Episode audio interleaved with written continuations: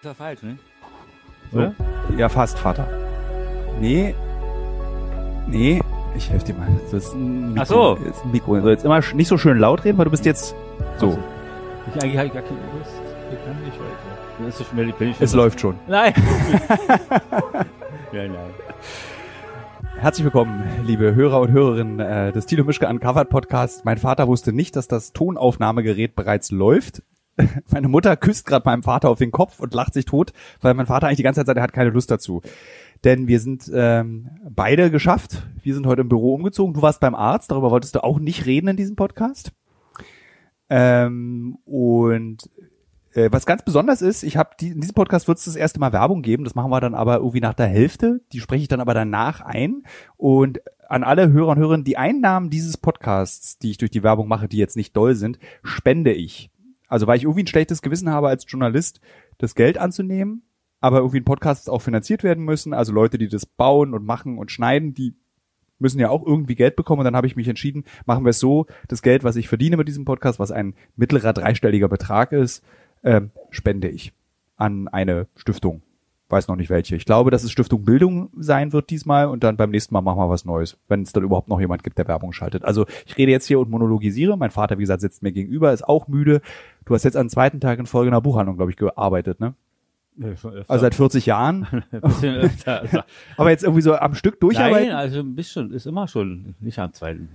Jetzt bist du wieder so lustig. Äh, am Anfang des Podcasts bist du immer so ein bisschen, ja, hier ist Axel Mischke.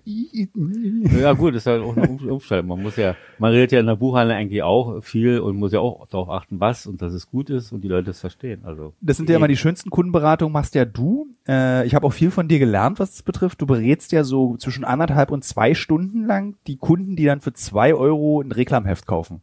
Unter anderem. Aber heute war ein sehr schönes Gespräch äh, wieder über Hannah Arendt, über die Bücher, über die Ausstellung, die noch keiner richtig gesehen hat. Ich glaube, man kommt ja noch gar nicht rein. Das ist offen jetzt. Du Ist kannst rein, cool. aber die soll auch nicht so gut sein. Nee. Hast du sie dir schon angeguckt? Nein, will ich ja noch. Okay. Da gibt's ja auch ein Band, ein Bildband, nicht und ein Textbildband dazu. Ja. Da haben wir auch mit einer Kundin ganz lange, kamen wir von P äh, auf Pillerweiß zu sprechen, auf alles so, ja gut. Äh, ja, du, die, die, die Leute hören zu Ja. und da können wir reden, was wir wollen. Wir haben ja auch hier, bevor der Podcast begann, haben wir beide sehr interessiert und diskutiert über das Buch, was ich gerade lese, nämlich äh, Kollektive Unschuld, über das Erinnern und Gedenken äh, zum Holocaust in Deutschland und wie die Deutschen dazu neigen, sich selbst als Unschuldige darzustellen. Also irgendwie jeder Zweite erzählt ja irgendwie am Armutstisch, ja, wir haben damals äh, deutsche Juden versteckt bei uns im Keller oder meine Eltern waren Widerstandskämpfer und dieses Buch setzt sich ja intensiv damit auseinander, woher das kommt. Und da haben wir ja beide gleich diskutiert, so wie eigentlich Ja. seit auch 39 Jahren wir beide darüber diskutieren. Aber der Podcast heute ist nicht einmal nur so bla bla, sondern der Podcast heute hat zum Ziel, meinem Vater Fragen zu stellen, die äh, die geneigten User und Userinnen von Instagram mir dort gestellt haben und ich werde sie direkt meinem Vater stellen und es erinnert uns ein bisschen an diesen DDR-Podcast, den wir mal gemacht haben und ähm, so ähnlich ist es auch, aber es betrifft mehr dein Leben diesmal. Wobei Obwohl- wir wenig Fragen geschafft haben. Stimmt, wir haben nur fünf äh, Fragen. Umfangreich und man muss mich dann auch unterbrechen. Dass Lustigerweise, das Feedback zu dem DDR-Podcast war immer gut. Also es hat nie irgendeiner sich beschwert oder das wird Hm. zu lange oder schnarchi schnarchi, sondern der war, die wussten nicht, wie viele Fragen vielleicht aufgelaufen waren. man kann es ja sehen, läuft ja, Ja. eine Stunde, Hm. ist ja kein Tonband wie deine Jugend. Hm. Ich würde mal sagen, steigen wir mal gleich mit der ersten Frage ein. Es gibt auch einen Star, ein äh, deutscher Fernsehstar, hat auch eine Frage an dich, äh, lieber Vater. Es handelt sich hierbei um Joachim Winterscheid, auch bekannt äh, unter dem Namen Klaas im deutschen Fernsehen. Nee. Das würde funktionieren, wenn, glaube ich, mein Gesprächspartner. Weißt du, wer Klaas und Jogo sind? Ja, ja. Hm? die beiden Spaßmacher. Ähm, Ja, die machen so eine gute Unterhaltung, würde ich mal sagen, nicht? So, ja, finde ich schon. Ich finde Ja, tatsächlich, gut, die Weltreisen, die sie da machen und ich habe noch unter uns gesagt noch keine komplett gesehen, nur immer im würde mich Anschnitt. auch wundern, um ehrlich zu sein. Du Ja. guckst ja nur Dschungelcamp. Gottes Willen. Jetzt, eh, pass auf, wir reden gleich weiter und dann erzählst du das, doch, du hast mal eine Staffel Dschungelcamp mit großer Freude geguckt. War im Urlaub Als- irgendwie war das. Aber als Kulturwissenschaftler und nicht als, ja, ich habe versucht äh, äh, festzustellen, was die Leute bewegt und wie weit die gehen. Und die gehen schön, ganz schön weit. Ja, Also so in ihren Äußerungen, in ihrer, sich gehen lassen vor allen Dingen, nicht erwachsene Leute. Da kannst du mal sehen, wenn die da zusammengefercht sind, sag ich mal dieses schlimme Wort, ja. wie die dann reagieren aufeinander. Aber ist, glaubst du das, dass es echt ist? Zum Teil schon. Ich glaube nicht, warum sollen sie spielen? Naja, es ist, glaube ich, aber schon inszeniert, also nicht inszeniert, Ja. aber das ist diese, der Schnitt macht am Ende, glaube ich, die Sendung, weil da passiert, glaube ich, 24 Stunden eigentlich sehr wenig und erst durch diesen Schnitt und die Musik wenn und die Kommentare. Verwandten da grüßen und dann fangen sie an zu weinen, na gut, das sind immerhin ein paar tausend Kilometer entfernt und man kommt nicht raus und Ja. kann schon sein. Also das können wir nachvollziehen. Aber es sind alles Schauspieler ja eigentlich, die da sind. Ja. Lass uns zur ersten Ja. Frage kommen, die ist auch sehr einfach. Äh, Sie wurde gestellt von äh, einem Freund von mir auch tatsächlich. Ähm, zu Jokos Frage kommen wir später. Box Hagen, ein äh, sehr verrückter Typ, Lutz heißt der, mit dem habe ich mal mir ein Büro geteilt. Äh, äh, wir gemeinsam sind wir gerade manchmal, wir träumen manchmal davon, eine Erfindung zu machen. Also Lutz und ich wollen eigentlich ein ähm, ein Gerät herstellen, was man in die Toilette legt, was deinen Code analysiert und dir per Handy sagt, ob du gesund bist oder krank. Gottes Willen. Das sind so Ideen, die ich mit Lutz bespreche.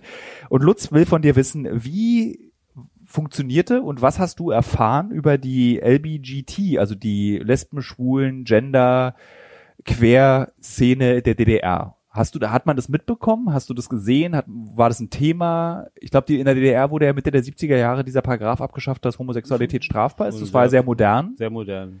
Äh, aber wie, darüber hinaus, gab es da für dich Ja. irgendwelche Berührungspunkte? Berührungspunkte insofern, dass ich als, als junger Mann in einen Beruf eingegangen bin, der nicht gerade für Männer gedacht war.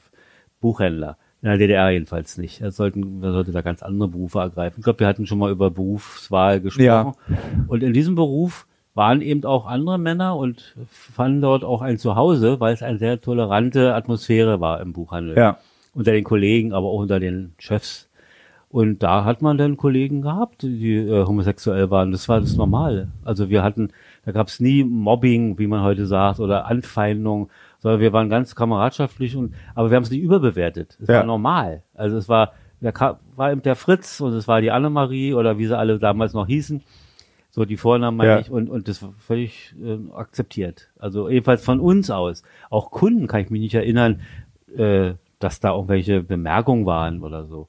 Nee, wir haben uns sogar solidarisch, wenn sie Kummer hatten, haben wir uns hingesetzt äh, Ja. und, und, und haben getröstet, wenn Liebeskummer war. Also da waren wir sehr weit, denke Woher kommt denn das? Liegt es an Berlin? Also ich kann, mir, schon. ich kann mir nicht vorstellen, dass es in Sachsen oder in Thüringen. Ja, doch. Ich denke, es liegt an, na, es liegt an Großstadt, auf jeden Ja. Fall.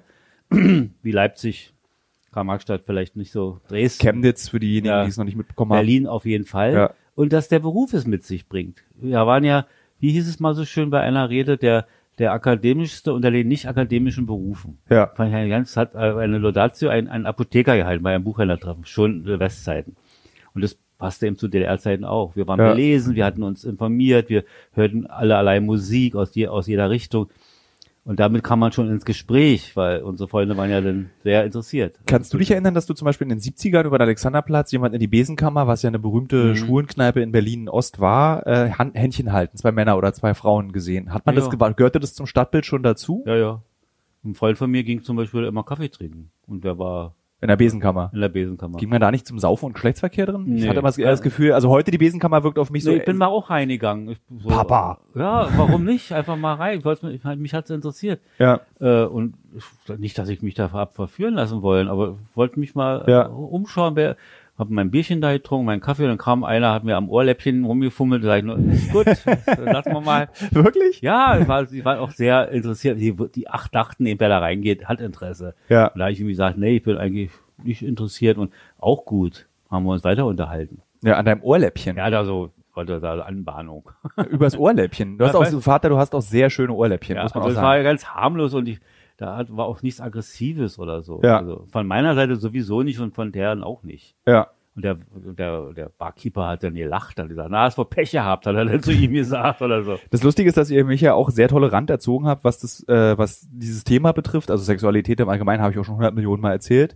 Äh, aber ich glaube vielleicht, dass das auf mich auch übergegangen ist. Also ich habe ja zum Beispiel auch, also viele Männer, wirklich viele Männer, die ich auch kenne, sind, haben so eine, ich will es nicht Homophobie beschreiben, aber diese Angst vor der Homoerotik äh, beobachte ich bei auch nahen Freunden, dass man so eben, wenn man sich umarmt, dass man sagt no homo, also nicht schwul gemeint oder dass Mhm. wenn man sich irgendwie auf den Po haut, dass man dann irgendwie sofort so, äh, aber hier Männer, Männer.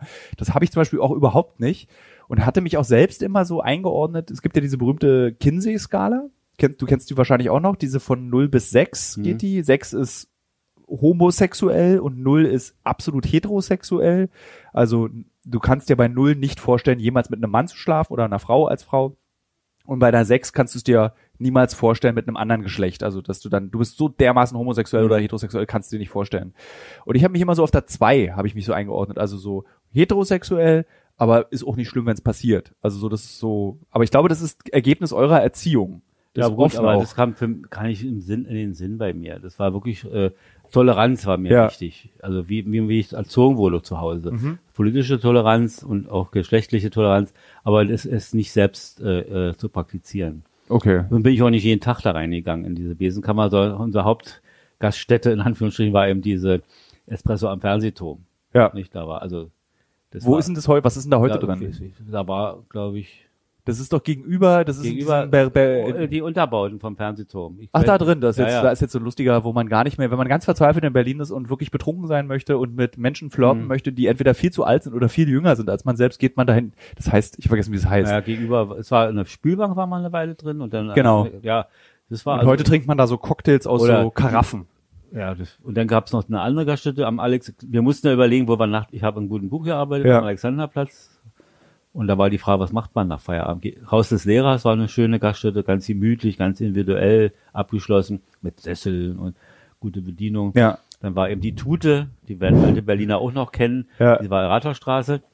Die war also auch bekannt zum Sitzen und Freunde treffen und dann, wie gesagt, Espresso am Fernsehturm aus. Ähm, so. Und da traf man eben auch alle Freunde und Bekannte und also es gab keine Probleme. Es war der Beruf. Vielleicht anderen, woanders. Ich denke, auf dem Bau wäre es nochmal anders gewesen. Bisschen- oder wenn du in einem Fußballverein groß Bei der Armee wirst. vor allen Dingen. Bei der Armee furchtbar. Auch schwierig. Ja. Hm. Nee. Jetzt kommt eine Frage von Sörensen 1986, der fragt, wo sind die interessanten Podcasts hin? Kommt nichts mehr. Die möchte ich beantworten. Die Frage, lieber Sörensen, vielleicht hast du mal einen Blick aus dem Fenster geworfen. Wir haben gerade äh, Corona-Krise und ich versuche tatsächlich das Beste zu machen äh, aus dem, was ist. Äh, ich kann schon mal andeuten, dass es bei uns auch bald wieder losgeht mit neuen Geschichten, auch aus dem Ausland. Ich kann nur leider nicht genauer sagen, wohin, aber es geht bald weiter und äh, vielleicht ist Herr Sörensen 1986 auch etwas geduldiger, was das betrifft. Jetzt kommt eine Frage von Das Grossek. Ähm, die bezieht sich auch ein bisschen auf die Frage von Lutz. Und zwar, wie siehst du, jetzt können wir uns richtig schön in die Nesseln setzen mit der Beantwortung der Frage. Wie siehst du das mit dem modernen Feminismus, lieber Axel? Und gerade in Bezug auf den Feminismus aus dem Sozialismus. Du kannst auch sagen, dazu kann ich nichts sagen oder darüber habe ich mir noch nie Gedanken gemacht. Du musst die Fragen der User nicht beantworten. Aber das ist eine lustige Debatte, weil ich ja in dieser Feminismusdebatte groß geworden bin, ja eben auch in einer Welt, äh, in der das Frauenbild ein ganz anderes ist als, also das war ja gefühlt moderner, das Frauenbild in der DDR, als es heute ist. Also für mich gab es ja nie die Frage, eine Frau gleichzustellen, sondern das hat sich mir nie gestellt, dass eine Frau weniger wert sein soll als ein Mann, egal in welchem Bereich. Wie waren das, wie war, ich meine, selbst, das kannst du auch nicht beantworten. Im Buchhandel, Ja, das war erstmal ein Frauenberuf. ja, Da waren wir Männer so viel Anhängsel. Nicht? Ja. Also waren, mussten sehen, dass wir da klarkommen. Äh, und, und also als Mann und als junger Mann vor allem. aber war Feminismus, gab es diesen Den- Begriff? Nein, gab's nicht. Also ist mir nicht bekannt. Sondern es war so die Gleichberechtigung hieß es. Ja. Also Gleichberechtigung hieß, dass Mann und Frau gleich sind äh, in, in allen Fragen des Sozialen, der, der, der Anerkennung, Ja. der, des Umgangs miteinander und so weiter. Man, Gehälter, ach, was ich alles. Alles war gleich. Also es war, die hatten natürlich viel mehr Arbeit als Männer. Die mussten einen Beruf machen, gleichzeitig noch die Kinder versorgen, den Haushalt, dann noch eine schicke Ehefrau sein. Also da Ja. war schon eine ganz schöne Anforderung. Und darüber haben sich unsere Frau, unsere Frauen, unsere, in dem Fall ist es wirklich wieder so eine blöde Formulierung. also haben sich die Frauen in der DDR definiert. Ja. Nicht, dass sie, sie, sie, war- sie wussten, was sie wert sind. Also was sie leisten auch. Ja. Nicht? Und das war, und daraus hat sich auch eine, so eine Art, ja, wie soll man es nennen, ähm, mir fällt das Wort nicht ein, also, also eigene Hochachtung, würde ich Ja. mal nennen, vor sich selbst. Das war ja so lustig, weil zum Beispiel ich bin ja in einem Haushalt mit dir und Mutter aufgewachsen, wo du ja zum Beispiel immer gekocht und in der Küche warst und sauber abgewaschen hast und das hast du alles gemacht. Und deswegen war das für mich ganz bizarr, als ich dann zum ersten Mal, ich meine, wann lernt man diesen Geschlechterunterschied mit elf, zwölf, ste- stellst du fest, dass es zwei verschiedene Geschlechter mit, also du we- Ja, merkst es vorher, Ja. aber du merkst, die Vor- und gesellschaftlichen Vor- und Nachteile spielen vorher keine Rolle, die fallen dir erst Ich will also wir haben keine Nachteile gesehen. das, und das, Äh. ich bin ja auch so aufgewachsen, dass es für mich bizarr war, als die Leute meinten, Frauen müssen aus der Küche raus. Und ich war dann so, hä? Aber bei uns war, Guck mal, denk mal an die Bundesrepublik alt. Ja. Die ist für mich immer das Vorbild des reaktionärsten, was es eigentlich gab. Politisch an, an, an Bewältigung auch des Dritten Reichs. Ja. Gleich der, der Einwand natürlich, DDR war da auch nicht Äh, top, ganz, ganz ja. top. Also hat sich auch vieles leicht spricht da gemacht. aus dir die Bildung der DDR, dass du sagst, die BRD hat den das Dritte Reich nie gut aufgearbeitet? Oder ist es deine eigene Überzeugung. Das ist meine eigene Überzeugung, weil wenn sie zum Beispiel immer noch, wie gesagt, lange Zeit die Kasernen, nach, hatten wir auch schon das Ja. Thema, nach alten äh, Nazi-Generälen nennt. Du, da willst du ja, dass Das- die heißt General Brombeere. Ja, Beispiel. Oder dass sie bestimmte Ideologien äh, nicht verarbeitet haben. Dass sie, also beste Beispiel ist mal dieser Globke, nicht? Der Mit Mitarbeiter an den Nürnberger Rassegesetzen Ja. Dritten Reichs war eben Staatssekretär bei Adenauer. Also dieses einfach mitnehmen, Ja. Staatsanwälte, Richter, waren kamen, Der Bundespräsident der Bundesrepublik Deutschland, Lübcke Kiesinger. war, Und, äh, ja, ist- war KZ-Bauführer. Ja, nee, nee, nee, das ist, hat sich ergeben, das ist, äh, Es war Quatsch. Ja, Steht ja. aber im Braunbuch drin. ja, das ist ein DDR-Braunbuch. Ähm, Ja. Ich suche gerade das Buch, weil es gibt ein schönes Hm. Zitat zu Konrad Adenauer dazu, wie der damit umgegangen ist. Aber ich habe jetzt Ja. mein Buch, finde ich gerade nicht. der war, der Lübcke war Architekt und soll angeblich KZs mit entworfen haben, nicht? Und das ist, hat sich ergeben als Provokation aus der Staatssicherheit, dass die das so, um ihn zu destabilisieren. Liebe Hörer, liebe Hörerinnen, ihr müsstet das Gesicht meines Vaters sehen, wie er das so. Ja, es gab schon äh, solche Versuche, nicht? Ja. Äh, Von der aus Seiten der Staatssicherheit, Politiker der Bundesrepublik äh, bloßzustellen, abzusägen, abzubauen, ne? Aber warum haben die Andererseits sich, auch zu fördern, wenn wir an Willy Brandt denken, ne? äh, warum haben sie Also denn sich von dann, Guillaume. Das war natürlich eine Pleite. äh, warum, aber warum haben sie sich das so schwer gemacht und irgendwelche Leute verdächtigt? Dabei gab es doch genug im Apparat, die äh, nicht richtig entnazifiziert wurden. Du musstest dir doch eigentlich nichts Ja gut, ausdenken. er war immer ein Staatsoberhaupt. Das war natürlich Ja. eine Zielstellung, die mehr, mehr kann man ja nicht. Also der Ja. Bundespräsident ist zwar politisch nicht, äh, hat nichts zu sagen, aber international war natürlich eine furchtbare Wirkung. Ähm,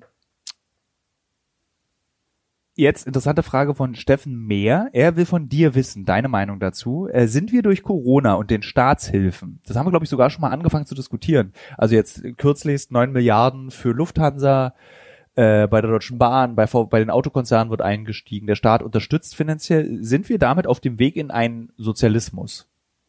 Wenn der Staat sich an den großen Wirtschaftsunternehmen eines Landes beteiligt, um sie zu retten und aber auch Nee. Prozente fordert. Ich glaube bei der Lufthansa 20 Prozent, weil das unter so einer Regelung ist, ist der staatliche Anteil dann. Also ist das, ist das für dich ein Weg in den Sozialismus? Nein, auf keinen Fall. Das ist, es hat mit Sozialismus eigentlich wenig zu tun. Es ist einfach bloß eine Form, dass der Staat Anteile übernimmt, um damit zum Beispiel seiner Aufgabe gerecht wird, dass nicht Wirtschaftszweige durch feindliche Übernahmen zum Beispiel aus dem Ausland weg, wegfallen. Das Ja. ist Egoismus, nationaler Egoismus und Vorsicht. Also die Lufthansa wird nur geschützt, gestützt, damit wir nicht auf einmal chinesische Haupteigner haben oder andere Betriebe. Denk an die Autoindustrie, nicht? Also, also hier die beste, was wir haben in der Bundesrepublik, nicht? Und, kann man ja fast denken, es wird ja alle alles unterstützt. Denken Ja. an die Abwrackprämie und das ist ja unglaublich. Ja, jetzt gab's ja für die E-Klasse, für so ein riesen teures Schleuderauto, Schmutzding, soll es ja jetzt auch so Subventionen das geben. sind wieder, da, wir reden vor Corona über Klimaschutz und Klimaerwärmung und alles, was passiert. Das ist völlig aus weg. Ja. Kein Mensch spricht mehr drüber. Oder wenig. Das ist ja klar, weil die Sorge natürlich jetzt mit Corona viel größer ist, dass wir alle überleben, dass die Welt äh, gesund wird. Ja. Wieder. Aber es wird eben äh, nicht mehr diskutiert.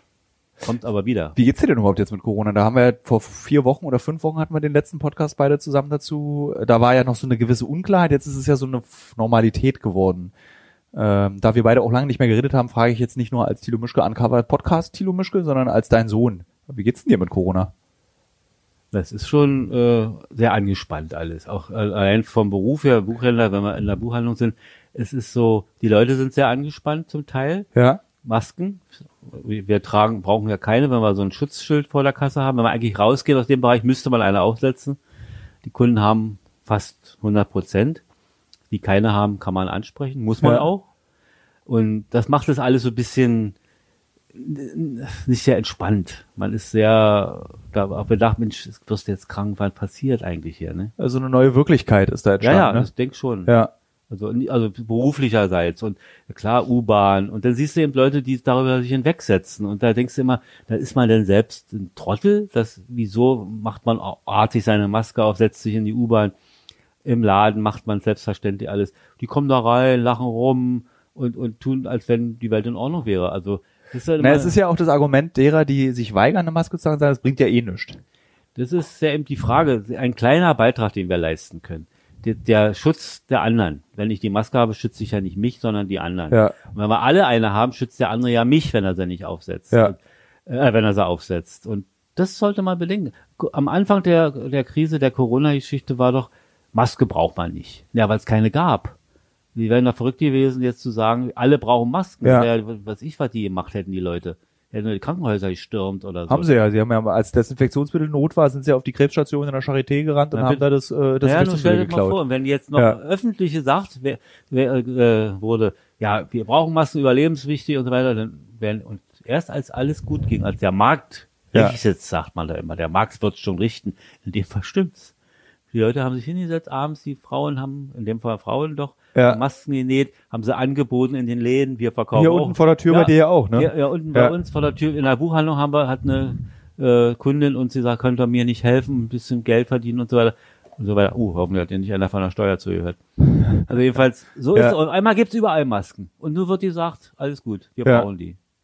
Nicht, also mit den staatlichen Dingen, die gemacht worden wäre, der Einkauf, der Import von Masken hätte nicht funktioniert, ne?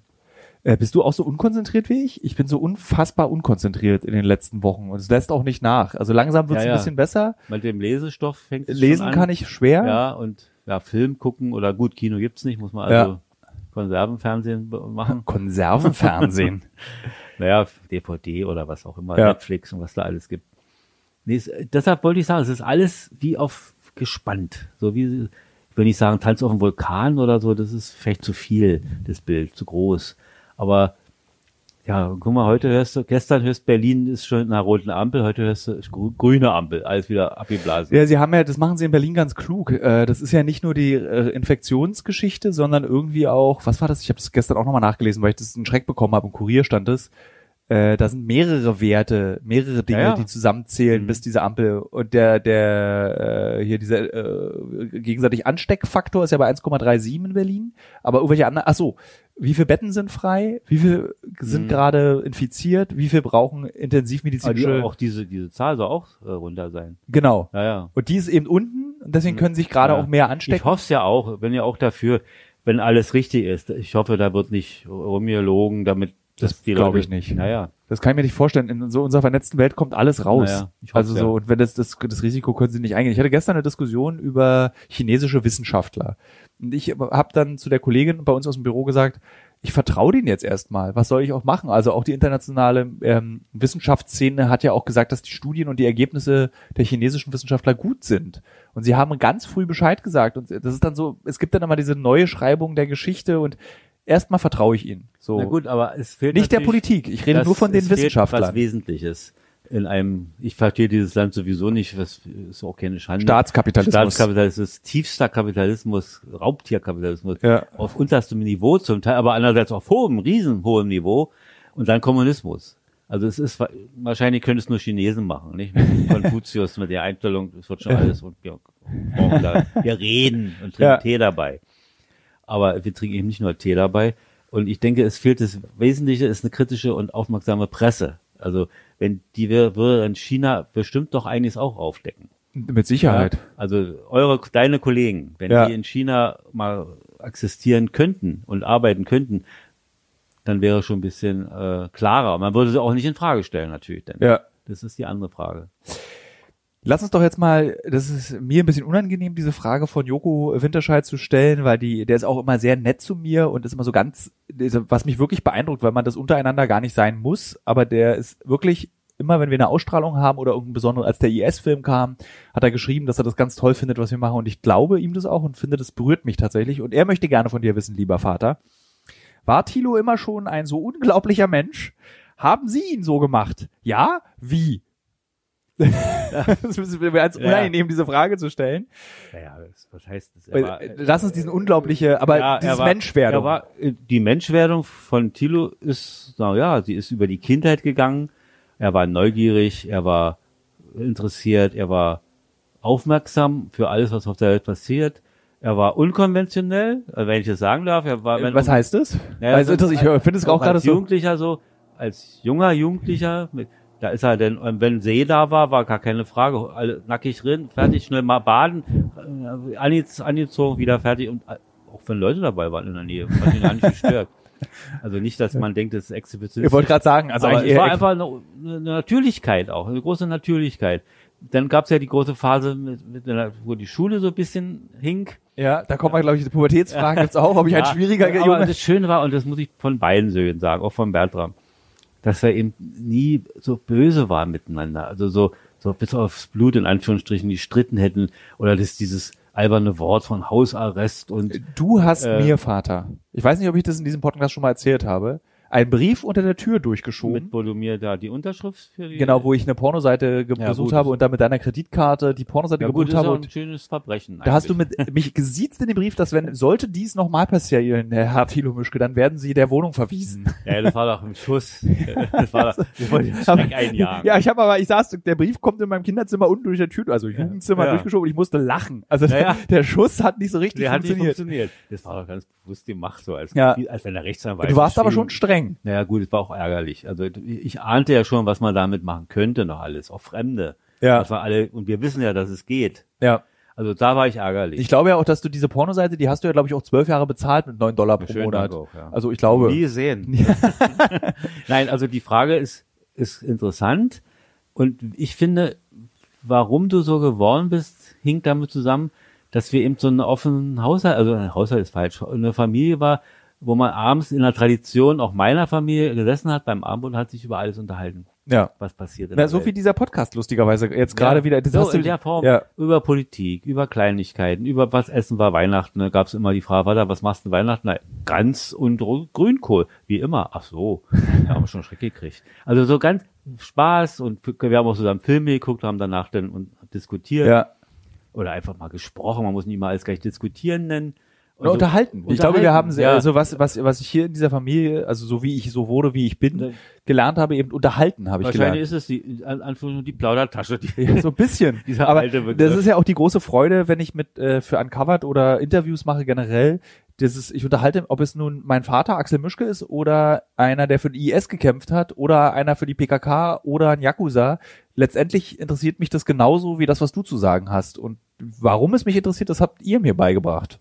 Ja, aber was ein kleines Problem sehe ich immer, dass du manchmal das alles auch sehr zu Herzen nimmst. Und da habe ich manchmal auch Sorge, wenn du dann draußen bist und dir geht das so nahe, dass man das auch merkt, nicht von Ja. der Stimme her, oder dass du dich weg, wegwendest äh, und sagst, mach mal Kamera weg. Als wenn, so reagieren ja manchmal die Interviewenden, also die zu Interviewenden Ja. und nicht der Interviewer. Und das macht sich sehr sympathisch, wenn ich es als Vater sagen darf. Ja, darfst du. Äh, also das ist schon, hat schon was, was ich im deutschen Fernsehen eigentlich selten erlebt habe. Na, es ist so, ich habe immer das, Ge- also wenn ich dort meine Rolle spiele, der Report, reportierende Journalist, dann erzählt, also wenn ich vor dir sitze, Vater, als nicht dein Sohn, sondern als Journalist, erzählen Sie doch mal, Herr Mischke, wie war es mit der schwulen Szene in der DDR? Dann fängst du an, darüber nachzudenken, wie antworte ich jetzt besonders schlau oder besonders gewieft oder besonders gezielt. Aber wenn wir uns beide unterhalten, dann kriege ich viel schönere, also dann, dann, also wenn meine Frage, die ich dir stelle, eine ernst gemeinte Frage ist, eine Sache, die mich wirklich interessiert, dann merkt es ja auch mein Gesprächspartner, ob nun du oder äh, Martin Lemke, der IS-Kämpfer. Und sie, der Mensch, der mir gegenüber sitzt, ich verurteile ihn nicht für das, was er tut. Manchmal muss ich es auch nicht, wie in deinem Fall, sondern ich will wirklich wissen, was ihn bewegt. Und das kriege ich nur hin, wenn der, das Interesse und die Empathie echt ist, die ich ihm entgegenüberbringe. Und ich kann jedem Menschen, egal was er getan hat, Empathie entgegenbringen. Weil irgendwann, du wirst nicht geboren als Arschgeige. Du wirst nicht geboren als Mörder. Und das weiß ich und das wissen wir alle und das ist eben mein Motiv. Und ich glaube aber, dieses Tolerante, was du in der Besenkammer, dass der jemand am Ohrläppchen saugen kann, ist im Prinzip Gesaugt hat er nicht. Äh, Hätte ich eigentlich, wäre ich eigentlich schon Äh, vorher. äh, aber diese Toleranz ist es letztendlich auch, die bis in den Irak reicht. Naja. So.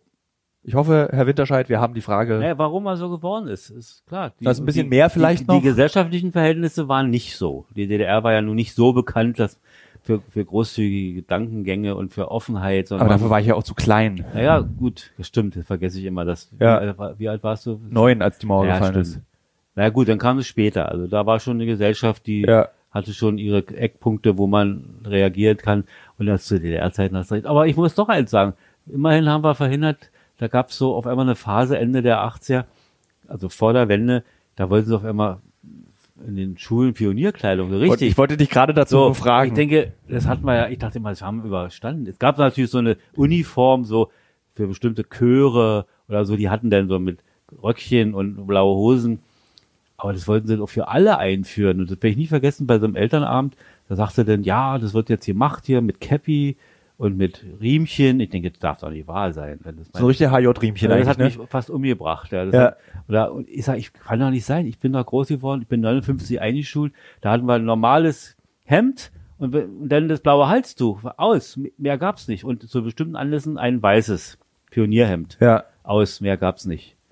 Und da, und Cappy und so gab's war als Uniform. Ich hatte nie ein Cappy. Also meine Mutter wäre verrückt geworden. Und das habe ich dann da gesagt. Und das hab, und das hast du mitbekommen irgendwie. Ich kann mich daran bis heute erinnern, dass Ja. ich dieses an, dass ich der einzige von 250 oder 300 Schülern auf der Julian Marschlewski Grundschule in Lichtenberg war, der einzige, der ein T-Shirt anhatte. Ja. Ein Jungpionier-T-Shirt. Das gab's ja auch, aber es war ja noch modern. Ne? Also auch, ich hätte dieses T-Shirt sehr gerne. Das durfte mir Ja. wahrscheinlich nicht mehr passen, aber ich hätte sehr nicht. gerne dieses T-Shirt, um Nee, ehrlich und zu das sein. waren so, ich will es aber, damit nicht falsch verstanden wird, es war jetzt kein Widerstand von meiner Seite. Ja. Es war einfach bloß ein Ungehorsam. Also in dem Sinne, das machen wir nicht. Ja. Wird nicht gekauft, mussten wir ja noch kaufen. Ne? Ich kann, in, in, in, und zwar in der Weitlingstraße war der Laden. Ja. Kannst, du- kann, Ja, ja, ja. genau. Also das war eins so Dinge, wo man sagt, und das hast du alles mitbekommen als Kind, ne? Da, ui, was ist denn da los? Warum wird da so geredet und warum ist die jetzt eingeschnappt, die Frau, die bei uns, die war zu Hause, es war so Elternbeirat oder wie Frau. Fliegenschmidt? Nee, das war, nee, das war, das war ja deine Lehrerin. Ja. Nee, das waren so Dinge, die vielleicht dich auch geprägt haben. Äh, was kann ich, dann gab's ja noch, ähm, das können wir aber noch mal in einem extra Podcast. Ich meine, das Lustige ist, viele Fragen waren ja auch, machst du dir als dein, als Vater keine Sorgen? Oder natürlich machst du dir Sorgen oder wie schlimm sind die Sorgen? Das ist wirklich 30 Mal gefragt, weil es auch wahrscheinlich viele Leute bewegt. Aber was, als ich die Frage gelesen habe, habe ich überlegt, natürlich machst du dir Sorgen, hast du ja auch schon öfter im Podcast erzählt, dass sich dich das auch sehr besorgt. Ähm, ich hatte ja als 1990 ähm, hatte ich einen Verkehrsunfall, einen sehr schweren. Ähm, als Kind, ich bin, ich glaube, das habe ich im Podcast noch nie erzählt. Ich bin, das war der letzte Schultag. Ich war auf einer speziellen Schule, äh, auf der man Russisch schon ab der dritten Klasse gelernt hat. Äh, ich war zugegebenermaßen auch sehr überfordert von dem, weil das war so ein bisschen so äh, für so Diplomatenkinder und Ja, ja, besonders ne? Begabte. Äh, und Mutter war ja sehr überzeugt davon, dass ich besonders begabt war. Ich war davon nicht Was so ja richtig stimmt. naja, ich hatte nicht so richtig, also meine schulischen Ja. Leistungen haben auf jeden Fall nie gespiegelt, dass ich meiner Ja, Eltern, es gibt ja auch sowas, dass sich also auf einer ganz anderen Sache, auf einer ganz anderen Seite äh, aus ähm, zeigt, dass man sagt, man ist was ganz anderes. Man mit mit Noten kann man das gar nicht bewerten, sondern Fantasie. So ein Fach gab's ja und gibt's ja nicht. ja, Nicht gut, man kann sagen Zeichnen oder sowas, das gehört dazu, aber es wird ja auch meistens geführt, was dazu Ja. machen ist. Und du warst so, dass du äh, die Sache so umsetzen konntest wahrscheinlich in, in, in eine Ecke, die man noch gar nicht erkannt hat. Ja. Also Das, das, ist euch das aber aufgefallen? ich denke schon. Also so ist es, Wie sagt man so, meine, deine Großmutter hätte gesagt, ein aufgewecktes Kärtchen. Also meine Mutter. ja, Nicht? Also so war ihr Lieblingswort für solche Sachen. Also der ist schon ganz, ganz nett. na und ich hatte ja diesen, also um zu diesem Verkehrsunfall, zu dieser Überlegung ja, zu kommen, also ich hatte das diesen, war auch das ist ganz furchtbar. Also. äh, also letzter Schultag, ich hatte damals eine, äh, ich war verliebt in Manuela, aber Katharina wollte eigentlich knutschen, glaube ich, also äh, wirklich harmloses dritte Klasse knutschen. naja, also gar kein Knutschen eigentlich, sondern äh, wer geht mit mir ins Freibad? Und wir wollten ins Freibad, das weiß ich noch, in, nach Pankow. Und da war, waren wir verabredet und ich, das ist ja dieser Tag und dieser Verkehrsunfall. Und ich meine, da war ich neun, zehn, neun. Ist so deutlich in meinem Kopf. Ach also doch, ja, ja, ich, mal- ich habe, ich kann, also ich weiß genau. Wir steigen am U-Bahnhof Lichtenberg aus der U-Bahn. Wir gucken uns der neue Westkiosk, der dort an diesem Lichtenberger Bahnhof, wenn man rauskam aus dem U-Bahnhof Richtung Weitlingstraße, war, War auf der rechten. so? Ja, ja, das war, das war, äh, da war ja die Währungsunion im Krankenhaus. Ach, ja, richtig. Währungsunion war ja vor der Einheit. Genau. Genau. War im Sommer, ja. Genau, aber also die Mauer war weg, Mhm. aber wir waren Ja. noch nicht vereint. Das war 1990, also jetzt Mhm. äh, vor 30. Äh, Im Prinzip haben wir dieses Jahr 30 Jahre Verkehrsunfall. Das war der Lapp, das war der Tag, an dem im Verlag bei uns denn die Lappienbrötchen Westmark gekostet haben. da haben wir alle gedacht, na hör mal, schmier ich mir doch selbst. Und du, du meinst den Währungsuniontag? Ja, ja. da war ich im Krankenhaus nach diesem Unfall, zu dem wir gleich Mhm. nochmal kommen, und da hat, da kam die Krankenschwester ins Zimmer. Ab heute gibt's Schwartau extra. Also, das- Das war der ja, Satz. und das hat die, war's. Das hat die kleinen Betriebe in der DDR äh, Ja, das, das war meine, mein so. Hä? umgebracht. Schwartau extra? Ich hatte überhaupt keinen Bezug dazu, weil Nee. also ich wusste ja bis zum Mauerfall auch nicht wirklich, dass es ein anderes Deutschland noch gibt. Das war ja für mich gab's ja überhaupt nicht dieses Westen Osten. Das spielt überhaupt keine Rolle, außer außer durch meine Verwandtschaft, ähm, Hm. die auch gerne mal als Gast hier in diesem Podcast kommen kann, fällt mir gerade ein. Noch könnte man mal Ja. machen. Na denn aber äh, gibt's so einen Podcast eigentlich, wo man mehr, ja gibt's Ja, ja, gibt's wo auch. man Ost-West-Gespräch hat. Das wäre auch Dann, dann laden wir doch mal Robert ein. Robert. Ja. Ja. Und du und ich. Ja, Robert ist aber mehr auf unserer Seite. Wir müssen, Das macht ja nichts. Man, man müsste jemanden nehmen, der, der, sagen wir mal so, äh, ganz anders darüber denkt. Also, Dann könnten wir Roberts Mutter dazu ja, einladen. das wäre auch, ja. das genau. wäre auf jeden Fall gewagt. Mhm. Äh, es Robert ist ja auf jeden Fall, was die politische Dinge betrifft, wäre wär nicht, das wäre schon in Ordnung, klar. ja, Robert ist ein richtiger Linker. Ja, ja. Ja. Ähm, es handelt sich hierbei um Robert Stadelober, den Schauspieler. Wir sind auf eine lustige Art und Weise miteinander verwandt und da unsere Familie sehr klein ist, haben Robert und ich äh, irgendwann mal festgelegt, wir sind einfach Cousin und Cousine. Also, Genau. nee, zwei Cousins. Und wer die Erzählung des Widerstands von Peter Weiß einspricht auf CD, äh, das er hat sowieso schon- gewonnen. Der hat sowieso Ah, ausgebootet, ausgebootet. Tilo abgeschafft, Robert ist jetzt Aber er da. hat natürlich auch im Boot mitgespielt, das ist eine andere Sache. er muss auch Geld verdienen. ja. ähm, so, dann war dieser Verkehrsunfall. Ich, warum erzählt es denn? Weil es auch ein Trauma ist. Natürlich, erzähl mal. Ähm, Erzähl mal an. So, laufe die Weitingstraße entlang. Wir fahren mit dem Bus, zwei Stationen, steigen aus und dann der Klassiker eigentlich. Das, was Mhm. man eigentlich allen Kindern erzählt, geht nicht vorm Bus über die Straße. Natürlich. Und ich bin aber, ich kann mich noch genau erinnern, ich drehe mich zu Katharina, sage, ich renne schnell nach Hause und dann schnipp, Ja, vorbei. klar. Du warst aufgeregt, du wolltest, ja. wolltest Mädchen beeindrucken? Natürlich. Und Ja. du rennst vor dem Bus und guckst nicht. Nee, ich bin richtig, ich kann mich erinnern, wie ich äh, Richtung die Mädchen, Ja. Richtung die Mädchen gucke äh, und den Tschüss sage Ja. und, dann- losrenne und nicht auf die Straße gucke und werde dann von einem Wartburg angefahren. Von einem Wartburg, der Gott sei Dank die Geschwindigkeit eingehalten hat, die angegeben war, 30. Mhm. War auf der Weite, interessanterweise war auf, in dem Bereich 30. 50, Wahrscheinlich wegen des Bus. 50 hätte Ja. nicht. Äh, Äh, Wäre vorbei. Ja. Ja, und dann äh, war schwer schwarz, Verletzt, schwer verletzt. schwer verletzt, dann die Horroranrufe bei dir und wir weinen, glaube ich, beide gleich, wenn wir weiter darüber reden. Äh, Ja, das war schon hart. Also, es war zumal, wenn ich mal kurz Ja, erzähl. darf, wie ich es empfunden habe. Du hast es natürlich authentisch. Ich sah, saß gerade dienstlich, war ich gerade unterwegs. Hatte, ich war ja Presse, äh, also hier für Pressearbeit verantwortlich im Akademieverein, saß gerade in einer Zeitung, in einer bekannten großen Zeitung, der größten in der DDR. Neues Deutschland. Genau. Und saß in der Redaktion und versuchte, habt ihr ihr was vorgestellt, die, der Kollegin dort die neuen, also die neuen Bücher. Und klingelt Telefon und da ruft mein Kollege an und sagt, ja, Axel, ja, furchtbar, was die Leute, hier hat angerufen, sein Sohn ist verunglückt, Autounfall. Aber, ja, und da sage ich, wo, welches Krankenhaus? Das habe ich nicht gefragt. Wir Das kenne ich noch gar nicht, diesen Teil der Ja, Geschichte. ich saß da und, ja, ja. wieso nicht gefragt? Ich muss doch irgendwo hin. Und irgendwie kam dann doch, ich habe dann doch deine Mutter noch erreicht oder irgendwas war oder deine Oma. Nee, die wusste es noch nicht. Und jedenfalls haben sie mir gesagt, Oskar, Zieten, nein, das war in Oskar Zieten? Doch, Oskar Zieten. ja, in also in Lichtenberg. Und da wirst du, dein Vater war sich total, der war, war wie, wie ein anderer Mensch. Der war, bin los, so Franz-Mehring-Platz, ist ja klar, hin, hier ran zur Karl-Marx-Allee, wollte eigentlich zur U-Bahn. Denke, eine U-Bahn dauert zu lange und habe einfach ein Auto angehalten. Ein Auto, hab auf, auf, mitten auf der Karl-Marx-Allee äh, per Anhalter. Ja. Nicht durch die Galaxis in dem Fall, sondern durch, durch Friedrichshain bis nach Lichtenberg. Der hat angehalten, ja, wo, was ist denn los? Was wollen Sie oder was willst du? Sag ich, mein Sohn hatte einen Unfall, einen schweren Autounfall. Ich muss ins Oscar. Na, logisch, Rinn, sagt er, ich fahre dich hin.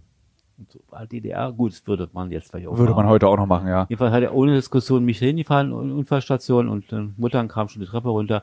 Ja, Tilo ist im OP, also wird ja, aus. Ja. Also war sehr aufregend und sehr, sehr schlimm. Also ich sah ja auch aus wie, also um das mal aufzulösen, äh, meine berühmte schiefe Nase ist ein Ergebnis dieses Ja. Verkehrsunfalls, äh, weil nämlich der Arzt übersehen hatte bei den zahlreichen Brüchen, die ich hatte, dass meine Nase auch noch gebrochen ist. Äh, die ist dann einfach so lustig zusammengewachsen, Mhm. wie sie heute ist. Ich hatte, glaube ich, einen Schienbein, also doppelten Schienbeinbruch. Ich glaube, Arm war gebrochen. Irgendwas mit meinem Gesicht war auch. Das war Mhm. hier oben ja irgendwie alles ganz Ja, ja. verschorft und Ja, voller ja, ja. Blut. Und Hauptsache das Schwartau-Marmelade bekommen. Und dann- ja, aber jetzt gibt's Schwartau extra. Und dann war ich ja auch wirklich bombastische sechs Wochen im Krankenhaus. Ja. Es war wirklich eine ganze Sommerferien eigentlich. Und dann war ich, äh, wurde ich dann richtig mit Reha, Laufen, mit Krücken, aber dann war eigentlich alles okay. Also ich hatte Ja. so Glück im Unglück. Es Ah, war ja. ein schwerer Unfall, aber Gehirn war nicht war, du kaputt. warst Kind, ein Erwachsener Ja. braucht viel länger, wenn er überhaupt, du hast keinen Gehfehler, nichts ist kaputt. Also das ist, hätte ja auch was passieren können mit irgendwelchen Brüchen, die nicht mehr richtig verheilen oder, ja.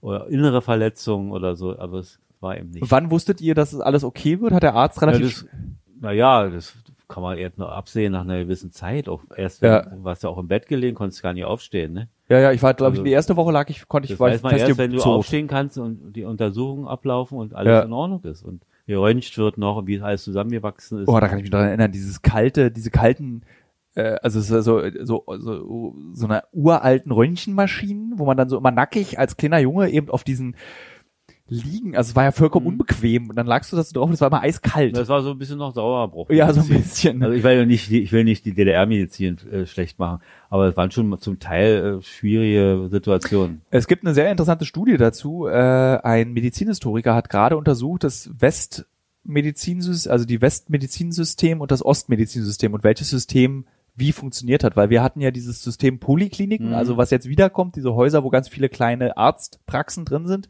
die aber nicht, die ein Gehalt bekommen, also die nicht Privatpraxen betreiben, sondern ein, ein Oberbetreiber als, als Unternehmen. als eben. Unternehmen. Ja. Und der ist zum Ergebnis gekommen, und das fand ich sehr interessant, dass das Ostsystem technisch natürlich schlechter war, aber die medizinische Versorgung war durch dieses polytechnische Prinzip erheblich Poly- besser, Poly- äh, polyklinische Ja, ja, Prinzip ja. erheblich besser. Also es war, gab weniger Kranke, aber natürlich schlechtere Behandlungsmethoden durch den Rück, die rückschrittliche Technik, die zur Verfügung Ja, ich will stand. sie nicht rückkriegen. Sie war, Na, sie war halt nicht, wirklich nicht oft, also ich glaube, wer, Ja. wenn in den 80ern und 70ern Nur zählt, wir hatten natürlich bekannte Firmen, die da was zugearbeitet haben an Maschinen, Carl Zeiss Jena Ja. und so die optischen Werke und da gab's schon was und auch, weiß ich, Raffena hätte ich beinahe gesagt. Also hier die, äh, wie hieß es, RFT, also ja, gab ja medizinische Industrie, also medizintechnische Industrie, die sowas auch gemacht. Aber die war eben nicht ganz so weit zum Teil. Eben, genau, also der, der Fortschritt dauerte länger und war zeitversetzt, aber ich meine, am Ende geht es doch darum, dass die meisten Menschen sind ja nicht kompliziert krank. Die meisten Menschen sind, Ja, muss geröntgt werden, es muss Genau, Sonographie gemacht werden, es, es gab schon diese ganze Technik gab's. genau, und das gab's und äh, eben die medizinische Grundversorgung war besser, laut dieser Studie. Das ist jetzt kein verblendeter Ossi, der sagt, alles war früher besser. Ich kann mich jetzt eigentlich erinnern, aber ich kann jetzt nicht sagen, es war, also Zahnarzt weiß ich noch, als junger Mann, das war eine Katastrophe. Gut, das ist für dich auch als Erwachsener jetzt, ja, ja nee, Mann. es geht jetzt, geht's ja, aber was ich daran denke, diese Bohrer, was ist alles noch, ich glaube, ich will nicht sagen, dass er noch so einen Fahrradantrieb hatte, wie, wie aber es war ein bisschen hart. Ja. Ich glaube auch, dass jetzt kommen wir zu dem, was ich ursprünglich erzählen wollte, ähm, dass dieser Unfall auch sehr, was meine Charakterbildung betrifft, zu tun hatte. Also dieses einmal von der Schippe gesprungen, nicht, dass ich mir das damals bewusst war, Hm. ähm, plus dieses äh, herausgestellte, also ich wurde ja seit diesem Moment des Unfalls war ich in der Schule herausgestellt, so Thilo darf keinen Sport mitmachen, ich durfte jahrelang keinen Sport machen wegen Was ja für unsere Familie immer eine war- schöne Info ist. ich mache jetzt gerne Sport. Jetzt ja, ein du. leidenschaftlicher Schwimmer Jetzt bin ich ja. du Vorbild. Ja, auch für dich, Vater, da musst du Ja, ja. Sport machen. Und ähm, eben was durch euch passiert ist, das hatte ich, glaube ich, irgendwann mal in irgendeinem Interview habe ich das mal erzählt. Ihr wart eben so übervorsichtig in der Folge. Also so, äh, da gibt's diese berühmte Geschichte, wo ich zum ersten Mal Geschlechtsverkehr in Lorette Mar haben wollte und mit meinen vier besten Freunden aus der Schule, 16, 16 waren wir. Das waren eben Dinge, da konnte man fast drüber reden. Du weißt, unsere Familie war, ich hätte dann zwar abgebrochen, so ein Gespräch, aber man hätte, du hast den Mut gehabt, auch sowas mal anzusprechen. Sex. Ja. Ja. Also, Ach so, ja klar, ach so, das war jetzt hier, ja, als du musst ja, andere Familien war undenkbar. dass man über Sex redet. Ja, und überhaupt, also auch bei meinen Eltern. Ja gut, das ist auch, Papa, du bist, äh, da war der Kaiser noch da, als du Also, geboren mein Vater wurdest. ist 08 geboren Ja. und meine Mutter 20 und das war undenkbar. Die hat noch das Badezimmer abgeschlossen, nicht, wenn wir zu Hause waren. Ja. Ich sage immer, Mutter, lasst es, wenn dir was passiert, wir, wir müssen halt ein, eindreschen hier. Nicht, also sowas. Ja. Stimmt, aber dieses ganz offene darüber reden, das war tatsächlich schon immer so. Also du wusstest ja auch immer, welche Drogen ich genommen habe. Ja, das berühmte als ich- Grasversteck von dir, was du, glaube ich, nie Ja. aufgebraucht hast, weil du damals noch nicht gekifft hast. Nee. Bist ja heute erst ein Kiffer geworden. Also, ja, wie gesagt, mein Vater, als ich so, da war ich, wir sind ja auch alle viel später erst so reif geworden im sexuellen Sinne. Ich war in der zehnten Klasse und mein Vater dachte, weil ich eine Freundin habe, hat er mich zur Seite genommen. Also, äh, Axel, äh, ich würde dann raten, dass du dir da so, äh, da gibt's so Gummis. ja, Vater, was meinst du? Das war gar keine Gesprächsfrage bei meiner Freundin damals. Ja. Also wir haben uns zwar getroffen und vielleicht mal ein Küsschen gegeben und die schmust, aber die Frage, dass da weitergeht, also ich war, ich war auch spät zu. Ich glaube, du warst ein Spätzünder. Ja. Also dein Ruf ist bis heute, Vater, dass du ein Spätzünder bist. Ich erinnere, mein Ja, Vater, Moment, warte, mein Vater und ich, liebe Hörerinnen und Hörer, hatten beide mal eine lange Zeit lang eine gemeinsame Lieblingskneipe. Also wo wir beide, mein du und ich, Ja, unabhängig davon hingegangen, Ehrenburg, ja, ins Ehrenburg hier, genau. ja. Und Da haben wir heute noch trauern drüber, dass die weg sind. in Kommt dieser, zurück. in dieser Kneipe saßen, arbeiteten junge Kellnerinnen. Äh, und die erzählten mir immer, wie toll du bist und wie niedlich und wie süß sie dich finden. Und aus dem Hauptgrund ist, weil du einer der wenigen Ke- Gäste über 50 warst, die nicht zurückgeflottet haben, sondern du dann immer so, naja, also wer Peter Weiß liest, und du hast dann Vorträge gehalten über Literatur und Kunst. Ja, die haben mich auch ständig danach gefragt. Na, weil du so, du ich bist, war der Hauptargumentator, wenn es gegen Ehrenburg ging. Das Haus, dafür hat er den Ehrenburg, den Ilja Ehrenburg als ja, Namensgeber. der für seinen Antisemitismus auch in Frage gestellt wurde, meiner Meinung nach. Nein, der, nee, nee, nee, Antisemitismus, er war ja selbst Jude.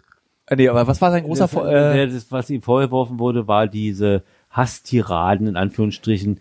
Äh, er war ja Propagandachef der jetzt einer sowjetischen russischen Frontzeitung. ja, Er sollte da im Auftrag dann sehr böse Artikel schreiben, damit die Soldaten motiviert werden, noch besser gegen die Deutschen zu kämpfen. ja, Und was ihm vorgeworfen wird, er hätte wohl geschrieben, sinngemäß, jeden Tag ein Deutscher ist ein guter Tag, jeden Tag zwei Deutsche noch besser, ein Ja. besserer Tag zu töten.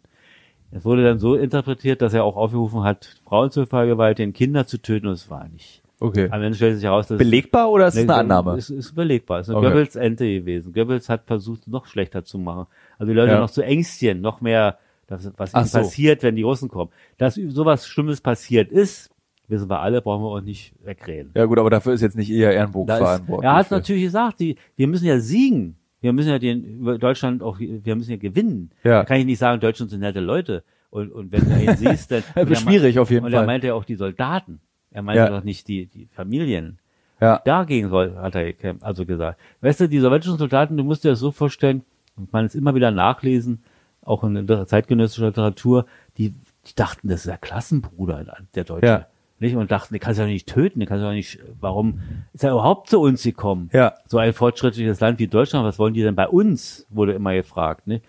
Und da mussten natürlich die Leute, die Propagandaverantwortung hatten, erstmal ein bisschen was tun, ne? Ja. Das gibt's in, Propagandakompanien gab's auch äh, bei der Wehrmacht, ne? Ich finde es ganz toll, wie wir beide einen Podcast machen. Es sind im Übrigen schon eine Dreiviertelstunde Oh. äh, vergangen. Das finde ich aber toll, weil es gerade, der macht mir gerade sehr viel Spaß. Äh, wir waren stehen geblieben, eigentlich bei meinem Verkehr. Ich finde ja, wir driften sehr toll ab. Also wir waren ja eigentlich bei meinem Verkehrsunfall, wie ich geworden bin. Das ist auch die längste Antwort. Also ich hoffe, dass Joko sich das auch wirklich anhört, diese 25-minütige Antwort, wie ich so wurde durch einen Verkehrsunfall und die offene Geschlechtsverkehr, Gesprächserziehung am Armutstisch. Ähm, äh, jetzt haben wir aber den Faden verloren durch die Da, Werbeunterbrechung. musst du die, Da machen wir mal noch eine Frage. Genau, das haben doch die Leser, hätte ich beinahe gesagt, die Ähm, Zuhörer verdient. Ich weiß auf jeden Fall, das machen wir nächste Woche nochmal. Ach, doch, das ist lustig. Hier hat jemand, André, Adrian Endrizzi hat einfach geschrieben, Penis, Fragezeichen. Das ist, glaube ich, keine Frage an dich. Mal was Einfaches, Vater. Kennst du das Autokino Zempo? Nein. Gut, das wollte Timo Wilhelm wissen. Timo Wilhelm hat seine Antwort bekommen. Ich war in meinem Leben noch nie im Autokino. Äh, ah, das ist eine sehr interessante Frage. Da weiß ich nicht, ob du mehr, ob da weiß ich, glaube ich, ein bisschen mehr als du.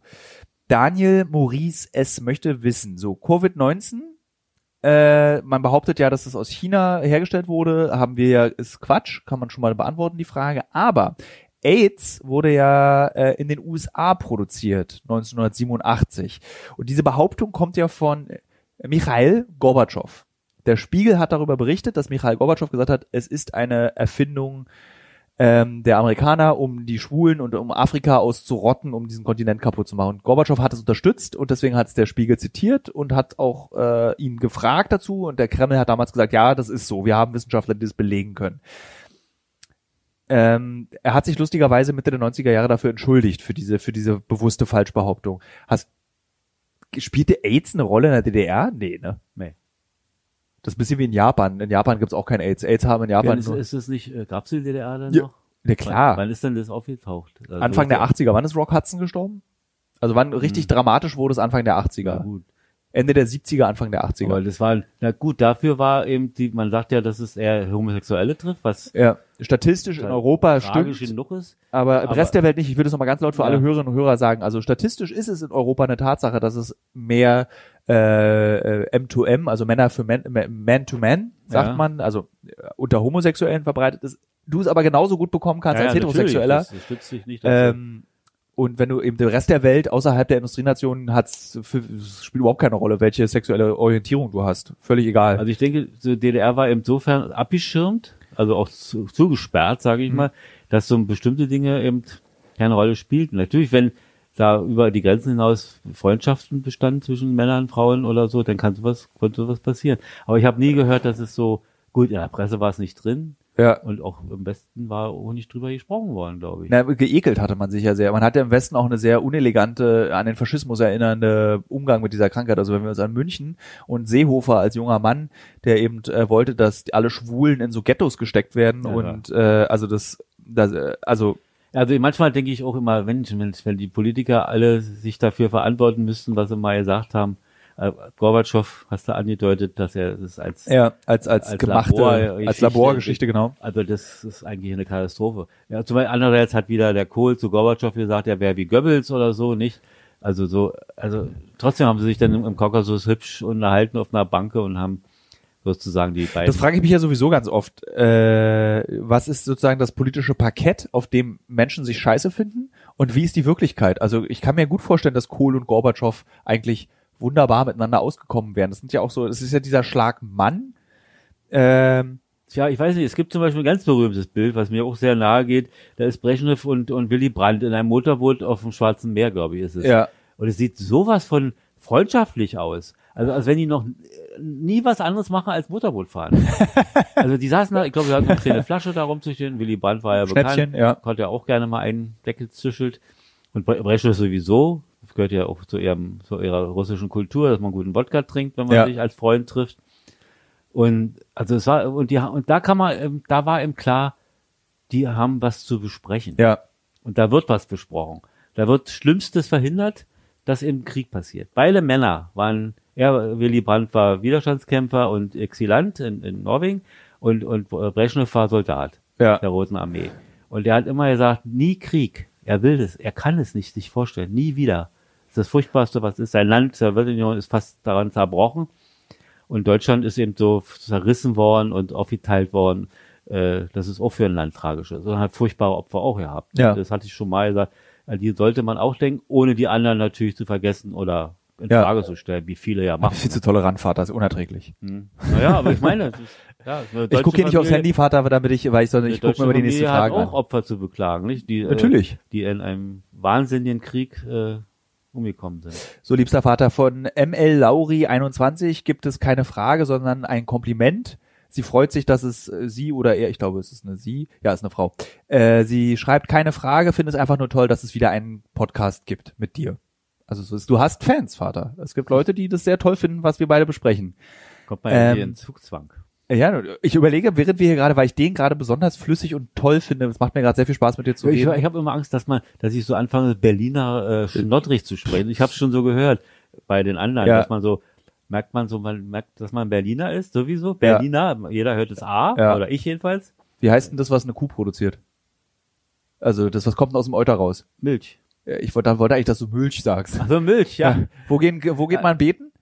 Kirche. Kirche. Ja, bei mir ist zum Beispiel mit dem Nachnamen, nicht? Mischke. Mischke. Da sagen viele schreiben dann Ü. Ja. Also wenn ich dann beim Arzt oder weiß ich wo, wo man es angeben Äh, muss. Unser, unser Name ist wirklich nicht schwer, wird aber sehr Ja, oft falsch Deshalb geschrieben. sage ich immer, was gar, viele gar nicht mehr können, Martha Ida Schule Kaufmann Emil. Das sage ich auch. Also nee, frag mal am Telefon, wenn in der, ohne meine Kunden jetzt äh, böse zu sein, sagen Sie es doch, ich kann es kaum verstehen, Telefonalphabet. Na, da kommt das Dollste zusammen. Viele kommen wir wieder zum Thema. Feministen sagen dann nur weibliche Vornamen. Wirklich? Das ja. finde ich auch lustig. Oder weibliche Ist man eine. Feministin oder ist man einfach nur eine selbstbewusste Frau, wenn man das Ich macht? weiß es nicht. Ist übertrieben, ne? Man kann auch. Vorsicht, Vater, ich habe gesagt, das ist ein Thema, wo man aufs Glatteis kommt. Ich so. finde bei dem Thema Feminismus kein. Nein, also, ich will- ich will warte, nur- Vater, ich möchte das sagen, damit auch die Hörer und Hörerinnen meine Haltung dazu kennen. Ich finde da nichts übertrieben.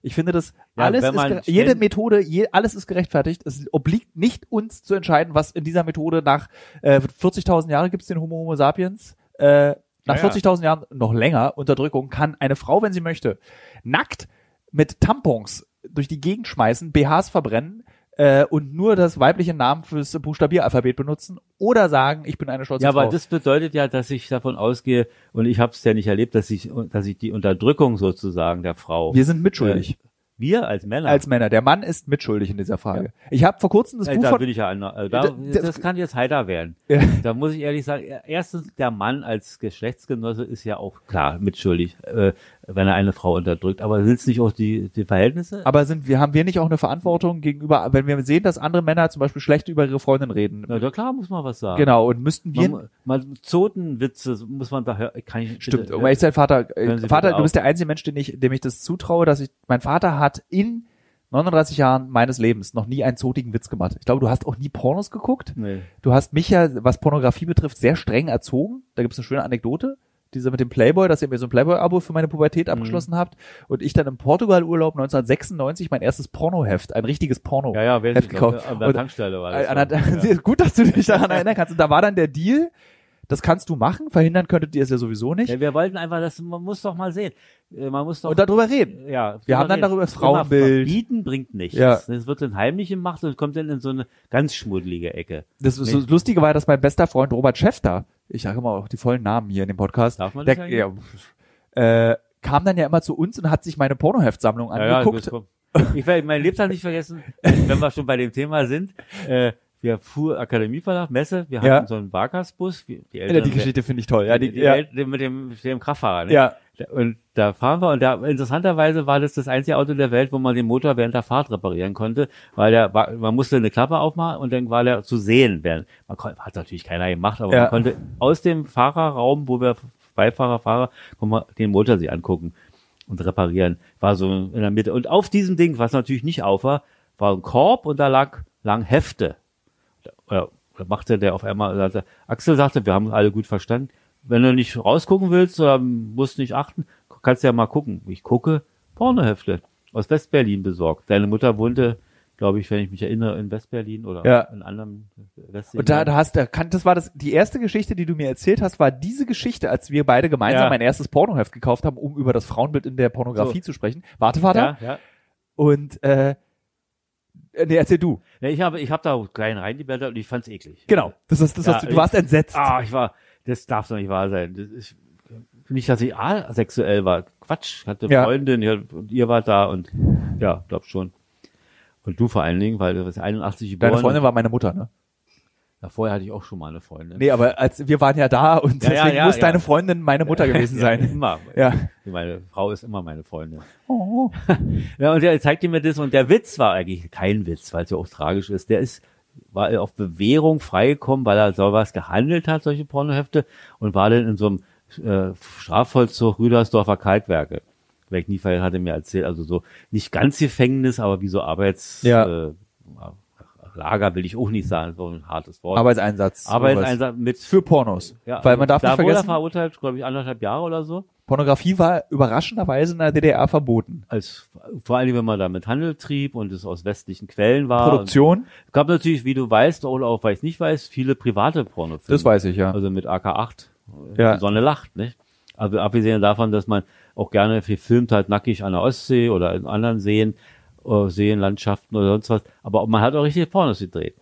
Für den privaten Bereich, ne? Hat Ja. die tauscht oder Wie war das äh, dann dein bester Freund Achim damals? Hat dir dann ein Porno gegeben, wo er selber der Hauptdarsteller war? Oder Ich wie? weiß ich nicht, ob hat er so, weiß ich Nee, das war jetzt so eine Frage. Wie hat das Nee. funktioniert? Das- Ich stelle mir das gerade sehr seltsam vor, Ja, wenn ich stimmt. meinem besten Freund Ja, Andreas Freunde, meine eigenen Pornos geben würde. Ja, stimmt. So ein bisschen Ja, weird ja. irgendwie. Das- Hier, Andreas, neuer Porno von mir. Ja, kann ich mir so ein bisschen unangenehm irgendwie. Vielleicht waren es Freunde auch. Also so die als Gruppe sozusagen, das auch gefilmt haben und sich dann gegenseitig ausgetauscht haben. Also eine Gruppensexgruppe. Sowas. Ja. Gab ja alles. War ja nicht DDR, war ja nicht. Ich glaube, dafür war sie ja so in einem Nachhinein, ich glaube auch im Bild, also im westdeutschen Aufarbeitungsbild der DDR wurde gebumst und gesoffen und geraucht. Das ist, glaube ich, das, was unser hauptsächlich in der DDR gemacht hat. Der Rauch wurde furchtbar viel, ja. Und Ja. getrunken auch. Also wenn ich an die Armeezeit denke, was da, es ging ja, die Leute waren ja irre. Die sind, haben schwereste Vergehen, wie zum Beispiel das Objekt, Objekt, nicht? also das Gelände nachts verlassen, Ja. um Flaschen zu kaufen, Flaschen Wodka. Ja. Und hätten dafür, ja, mindestens Haft bekommen, also ein paar Wochen oder Für Schnaps einfach. Ja. Das Risiko. Oder manche sagen auch, ich habe auch mal gemacht, für die, die es gerne hatten, habe ich dann auch mal zwei Flaschen eingeschmuggelt durch den Posten vorne an, am Tor.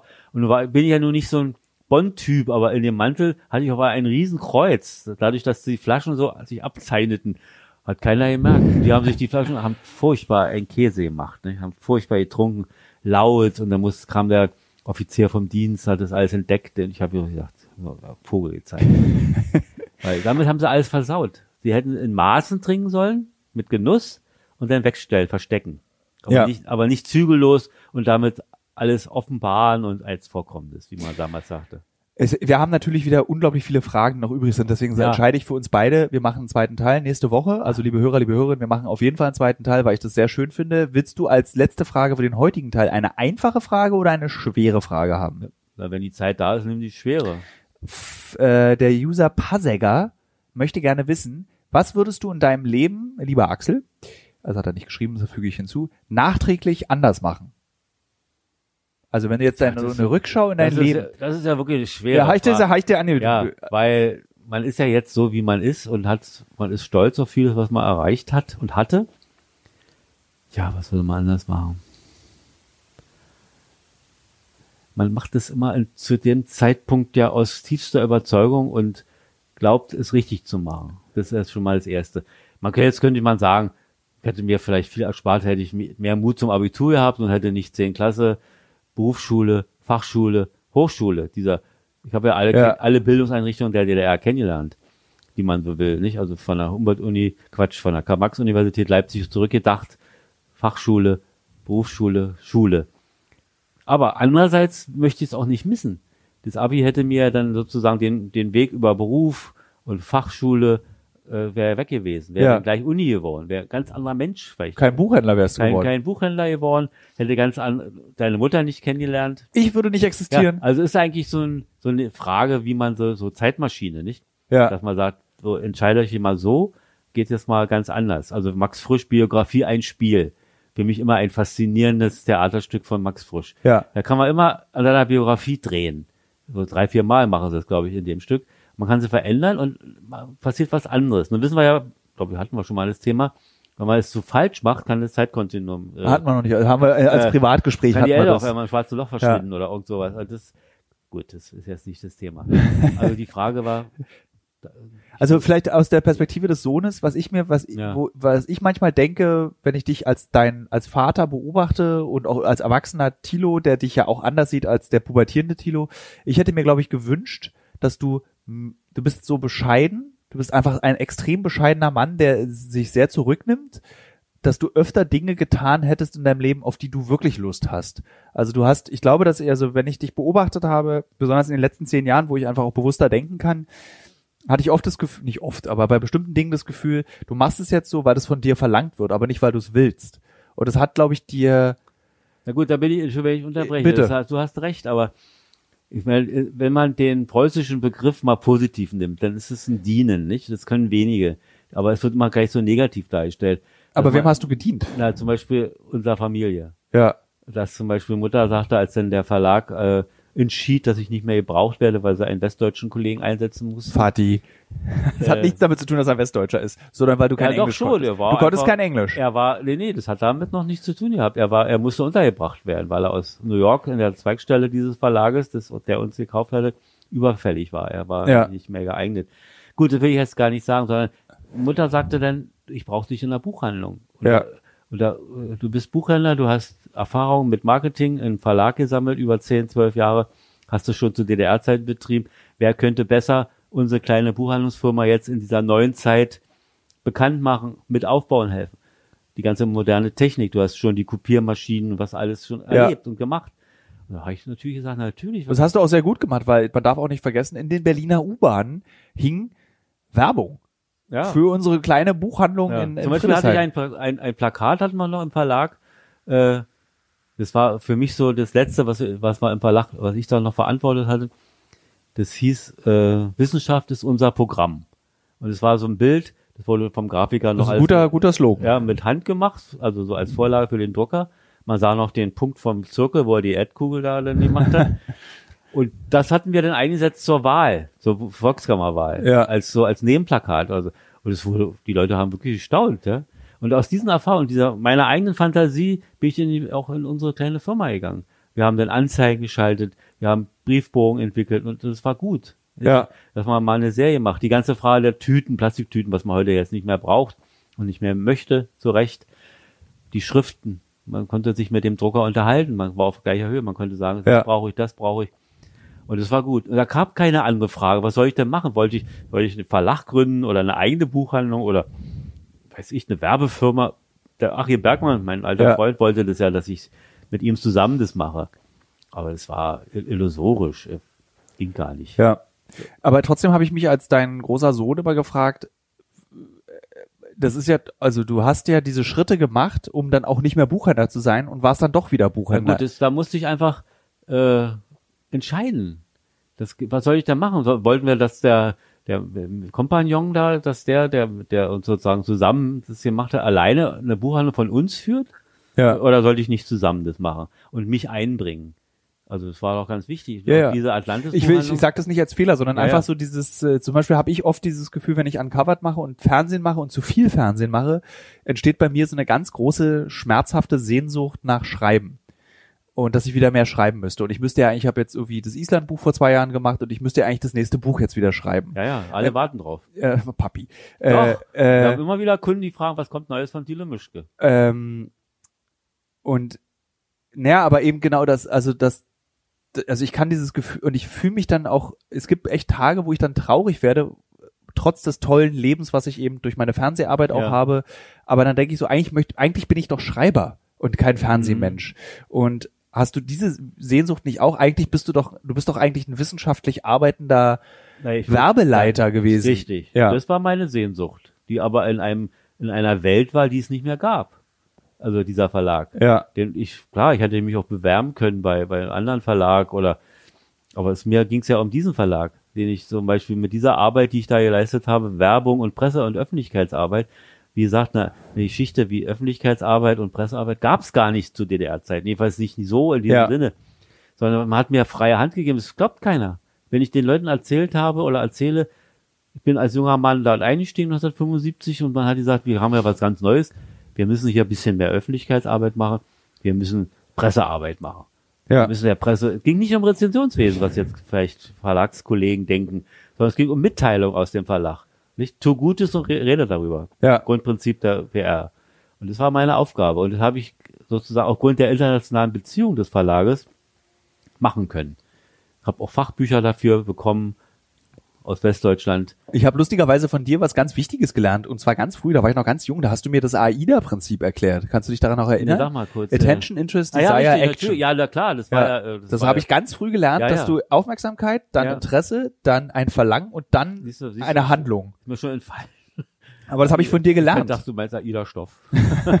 Nein, richtig. Natürlich, Ja. das war eines der Prinzipien, die wir dann umgesetzt haben. Auch die Form im Verlag, wie wir dort die Werbung gemacht haben. Ich hatte ein ganz junges Team, was nicht immer ein Vorteil ist, aber in dem Fall war es eins. Ja. Die waren, hatten schöne Ideen, die waren beweglich, die waren Ja. nicht eingefahren. Und ich konnte, ich war immer ein junger Abteilungsleiter. Ich war 29 Jahre, als ich die, die Abteilung übernahm. Mit fast 15, 20 Mitarbeitern. Ja. Riesengroß für eine Werbeabteilung. Unvorstellbar heute. Naja, ich glaube, Springer hat auch eine Riesenwerbe. Ja, naja, also Springer Wissenschaft, nicht Springer naja, das wurde doch alles auch zum Teil rausdelegiert an, an Firmen oder an Agenturen. Ja. Nicht? Schon Agentur, ja, Agenturwesen. Das ist ja, Ja, jetzt, so macht man ja heutzutage Genau. Werbung. Tja. Also nicht, was die Frage der junge Mann, oder wer auch immer, junger Mann, das ist Quatsch, das ist eine Anma Annahme, äh, der möchte, ich würde sagen, spontan, nur nicht mehr nach der langen Diskussion eben, ich würde sagen, nein. Ich würde jetzt nicht. Ich sage jetzt aber eins noch, um das dann zu beenden und dann teasen wir schon mal auf die Folge zwei. Du hast, finde ich, als äh, als jemand, der sehr viel aus, ich als jemand, der sehr, ich bin sehr unterschiedlich zu dir. Du bist ja so ein bisschen so ein kleiner Schisser und sagst eher, ich bin ja doch, wieder frech. Ne, ist aber wahr. Du sagst dir trotzdem eher lieber nein, das mache ich jetzt nicht, das will ich nicht. Also ich meine, wie lange hat's gedauert, bis du mal was mit überbackenem Käse gegessen hast? Sowas isst du nicht, weil überbackener Käse ist kein Essen. Ähm, das hat meine Mutter mich geprägt. aber ich hätte mir oft in deinem Leben, das, also nicht oft, sondern ich hätte mir gewünscht, du hast ja auch noch sehr viel Leben übrig, ist ja nicht so, dass du morgen runterfällst vom Stuhl, äh, mehr mal, mehr Ja sagen, mehr Risiken eingehen. Ah ja, also ich, Weil das hast du leider meinem kleinen Bruder vermittelt, dieses, Naja, aber es stimmt ja nicht ganz. Guck mal, ich war Abteilungsleiter für Werbung und hatte Messen zu verantworten. Ich hatte Dienstreisen in alle möglichen sozialistischen aber warum ist, hat es irgendwann aufgehört? Wie? Ich, ich kenne dich halt Ja. als so als als Gnitzi, der dann eher Nein sagt. Na gut, das hatte ich beruflich hatte mir das äh, Spaß gemacht. Ich wollte Ausstellungen eröffnen, ich wollte gestalten und privat war Ach so, warte mal, dann können wir gleich noch eine Ja. Frage mitbeantworten. Ja. Die stellen wir nämlich auch. Ich weiß jetzt leider nicht, welcher User die stellt. Würdest du mich mal auf eine, Unco- wenn ich, wenn du mich beruflich auf einer Uncovered-Reise begleiten könntest, also ich würde dich bezahlen oder der Sender bezahlt dich dafür, dass Ja. du mal mitkommst. Würdest du es dann machen? ja, Aber privat würdest du mit mir nicht nach Syrien. Na, weißt du, privat. naja, nee, so, das ist ja liebe Verantwortlichen von ProSieben, ihr Ja. habt's gehört, mein Vater möchte gerne mal mit an die Front. da wird deine Mutter sich freuen. Da kommt sie auch mit. Ach, nein, Familie Mischke fährt nach Syrien, heißt dann der, die, die Folge. Also, ja, wir hoffen bald, dass dann nur mal Frieden herrscht. Ja, das hoffe ich nur Das wirklich ist- auch. Also das ist Aber es ist nicht abzusehen, um ehrlich zu sein. Also mein Eindruck äh, als jemand, der jetzt, äh, wie gesagt, schon zwei, dreimal vor Ort war im Nahen Osten, also im Irak und in Syrien, ist nicht, äh, es ist nicht absehbar, dass sich das befriedet. Mhm. So, Aber die Frage ganz schnell. dann noch. mach noch das Fati, die Frage genau. der, der, des, also wie gesagt, die Unternehmung, ich weiß nicht, ob man sich vorstellen kann als Zuhörer, was es ist, wenn man in Moskau zu Sozialismuszeiten ein, auf einer Buchmesse arbeitet und seinen Messestand aufbauen muss. Also welche Schwierigkeiten da entstehen. Allein auch die Leipzig, die Leipziger Buchmesse. Da muss man Fantasie entwickeln. Da musste man, uns wird immer vorgeworfen, wir hätten keine Fantasie gehabt, wir wären Befehlsempfänger gewesen, in, auch in dienstlichen Ja. Bereichen. Mitnichten. Wir mussten Und los, Neffen. wir mussten wirklich Initiative ergreifen, um das Einfachste zu realisieren zum Teil. Ja. Gut, das will ich damit erstmal. Ähm, vielen Dank, lieber Vater. Wir hören uns äh, am Pfingstmontag zeichnen wir die nächste Folge auf. Für diesen Podcast da treffen wir uns im Gartengrundstück und dann sprechen wir weiter und beantworten noch weitere Fragen. Das war sehr schön. Also Vater, wirklich, ich muss es jetzt auch mal sagen, also dieser Podcast hat mir sehr viel Spaß mit dir gemacht. Sonst macht es mir keinen Spaß mit dir. Heute war schön. Voll, Liebe Hörer, liebe Hörerinnen, ich hoffe, ihr habt Verständnis dafür, dass es Werbung noch den Kopfhörer auflassen. Vater, die Aufnahme läuft noch. Ich mache hier eine Abmoderation gerade. Ähm, nochmal. Liebe Hörer, liebe Hörerinnen, äh, vielen Dank, dass ihr zugehört habt. Ich hoffe, ich hoffe, dass euch die Werbung nicht gestört hat. Wie gesagt, die Einnahmen gehen an die Spende ich. Ähm, und äh, wir hören uns alle nächste Woche wieder mit dem zweiten Teil der Fragerunde an meinen Vater. Und ich finde irgendwie dieses Format äh, Instagram-User stellen Fragen irgendwie gar nicht mal so schlecht. Es macht sehr viel Spaß, sich daran zu lang zu hangeln und dann immer mal wieder ein bisschen darüber zu quatschen. Also dann, ähm, danke fürs Zuhören. Bis nächste Woche.